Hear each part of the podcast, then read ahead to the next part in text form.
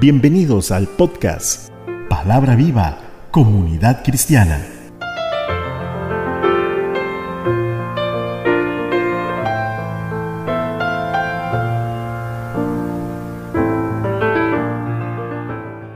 Doy gracias a Dios por permitirme estar nuevamente con ustedes para meditar en su palabra. Hoy en los capítulos 13 y 14 del libro de Job, poniéndose en evidencia que Dios es el que gobierna nuestra frágil y pasajera vida. Una respuesta contundente. Capítulo 13. Aquí tenemos la respuesta que Job le dio a sus amigos. Ellos habían estado acosando a Job tratando de conseguir que él admitiera que había cometido algún pecado secreto y que lo confesara. Pero Job no tenía ningún gran pecado que confesar, es decir, un pecado de inmoralidad o, un pecado que tuviera que ver con deshonestidad o algo parecido y bien escondido que tuviera que confesar. Por eso, les habla de manera sarcástica y directa a partir del verso 5. Ojalá os callaras por completo, pues así demostrarías sabiduría. Job les estaba diciendo que si guardaran silencio, al menos podrían pasar por personas sabias. Y luego él continuó diciéndoles en los versos 6 y 7, Escuchad ahora mi razonamiento, estad atentos a los argumentos de mis labios. ¿Hablaréis iniquidad por defender a Dios? ¿Hablaréis con engaño por defenderle? Aquí realmente les dio una respuesta contundente.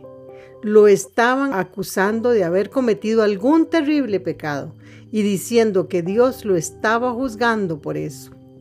Pero Job sabía que ellos no estaban representando directamente a Dios. Ellos podrían haberle ayudado si le hubieran conducido al punto, en el que él hubiera podido verse como realmente era. Pero en vez de actuar así, le colocaron en una posición defensiva y como resultado, él estaba haciendo una buena defensa de su caso, con buenos argumentos. Y así continuó Job en esta misma línea diciendo, ¿seréis parciales con las personas para favorecerlo? ¿Lucharéis vosotros en defensa de Dios? Bueno sería que Él les examinara.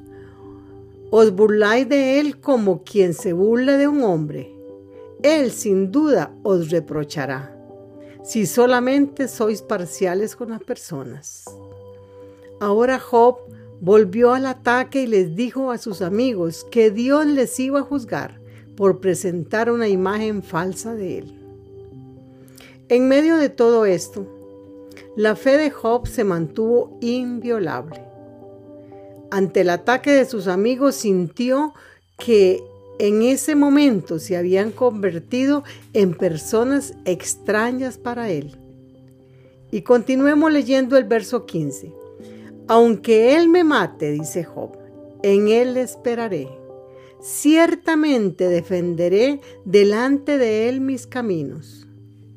Esto es la actitud que verá Job a través de sus crisis pasadas y presentes.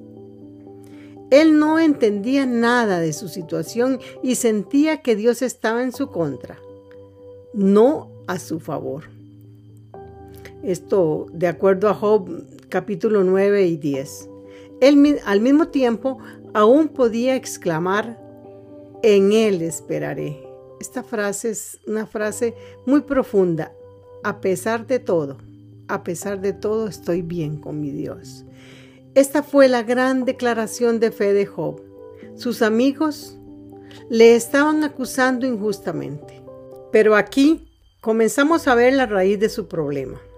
Job dijo que él iría a la presencia de Dios y allí se defendería. En el momento en que usted va a la presencia de Dios para comenzar a defenderse a sí mismo, perderá su causa. Cuando usted esté atento o esté ante Él, solo puede declararse culpable porque Él te conoce y me conoce. Nadie, pero nadie puede mantener la defensa de su propia causa ante Dios. lo único que nos queda por hacer es ir ante Él y confesar nuestro pecado y abandonarnos a la misericordia del tribunal de Dios. Y entonces así le encontraremos. Es, de esta manera donde se derrama la sangre del sacrificio y así usted podrá encontrar en el altar de la cruz la sangre de Jesucristo derramada, porque Cristo pagó el precio, el castigo de su pecado y de mi pecado.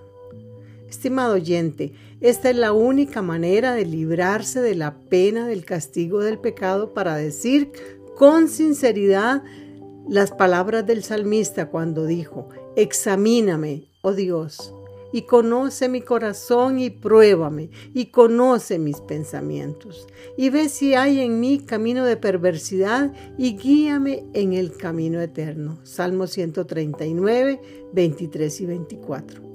Usted puede apreciar que Job aquí necesitaba desesperadamente a alguien que le presentara a Dios y que evitara que él se defendiera a sí mismo ante Dios. Alguien tenía que mostrarle que se podía abandonar a la gracia de Dios. Y oigamos lo que nos dice el verso 21. Y él mismo será mi salvación, porque el impío no podrá entrar en su presencia, dice Job. Había un como unos rayos de luz que penetraban en el alma de este hombre. Vemos que él dijo, él mismo será mi salvación.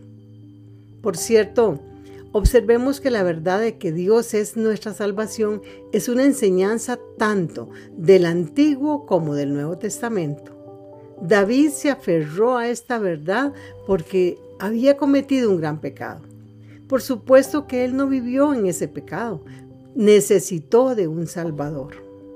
Porque la salvación es de Dios y la salvación en el día de hoy está en Cristo. Y usted lo tiene o no lo tiene. Usted confía en Él o no confía en Él. No hay ninguna otra alternativa. O usted está con Él o está en contra de Él.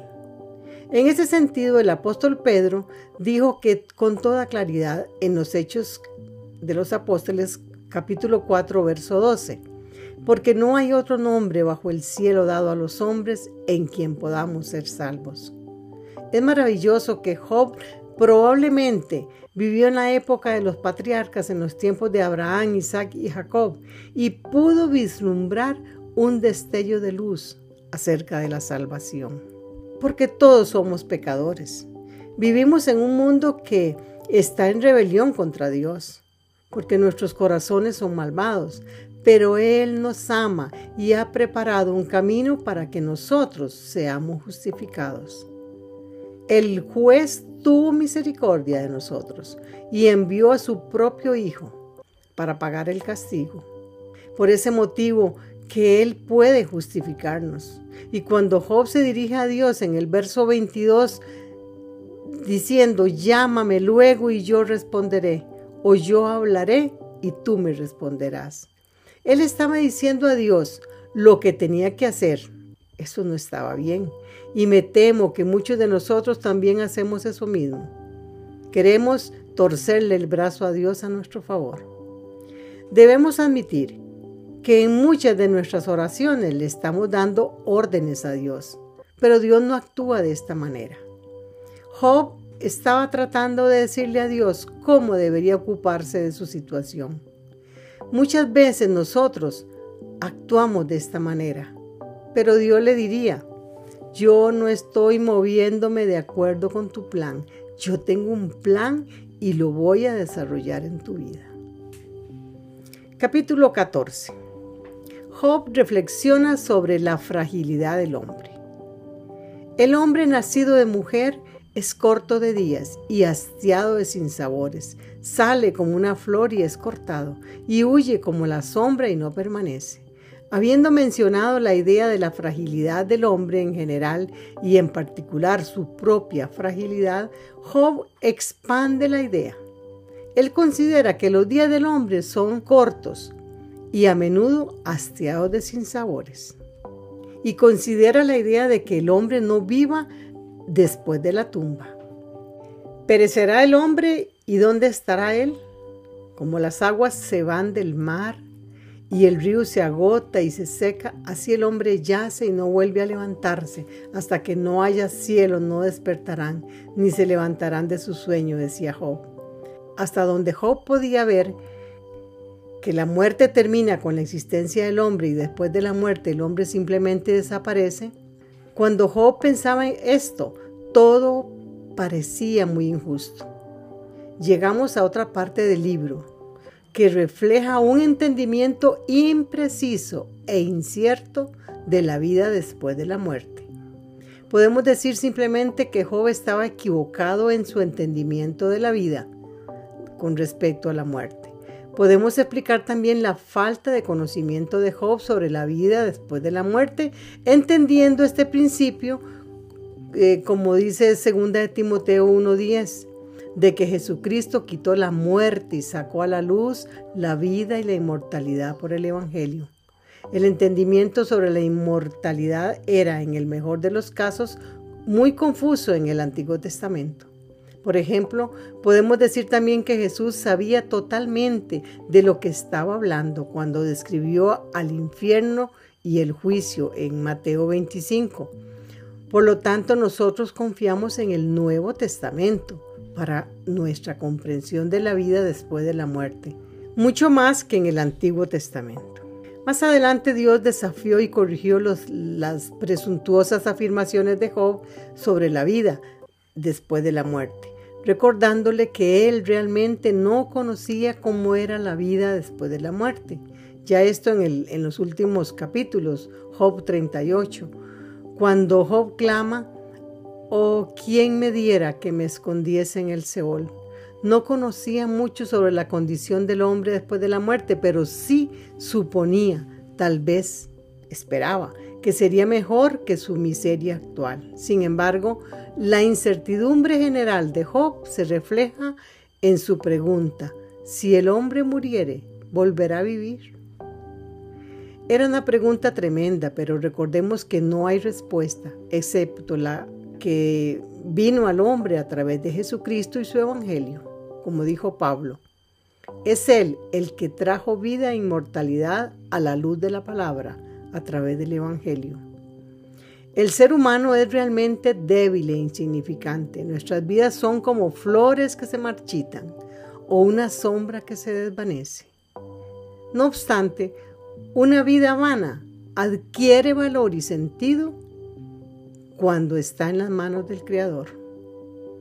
Dios convirtió nuestra injusticia en justicia por medio de la redención de Jesucristo y transformar nuestra vida finita en una vida eterna.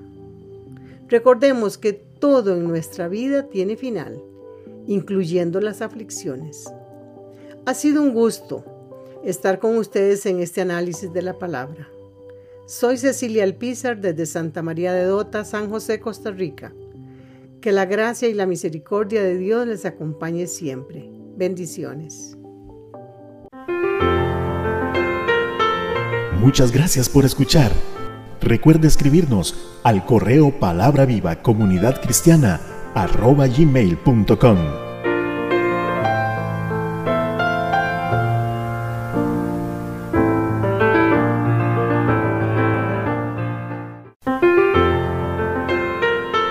Palabra Viva, Comunidad Cristiana. Todos los derechos reservados.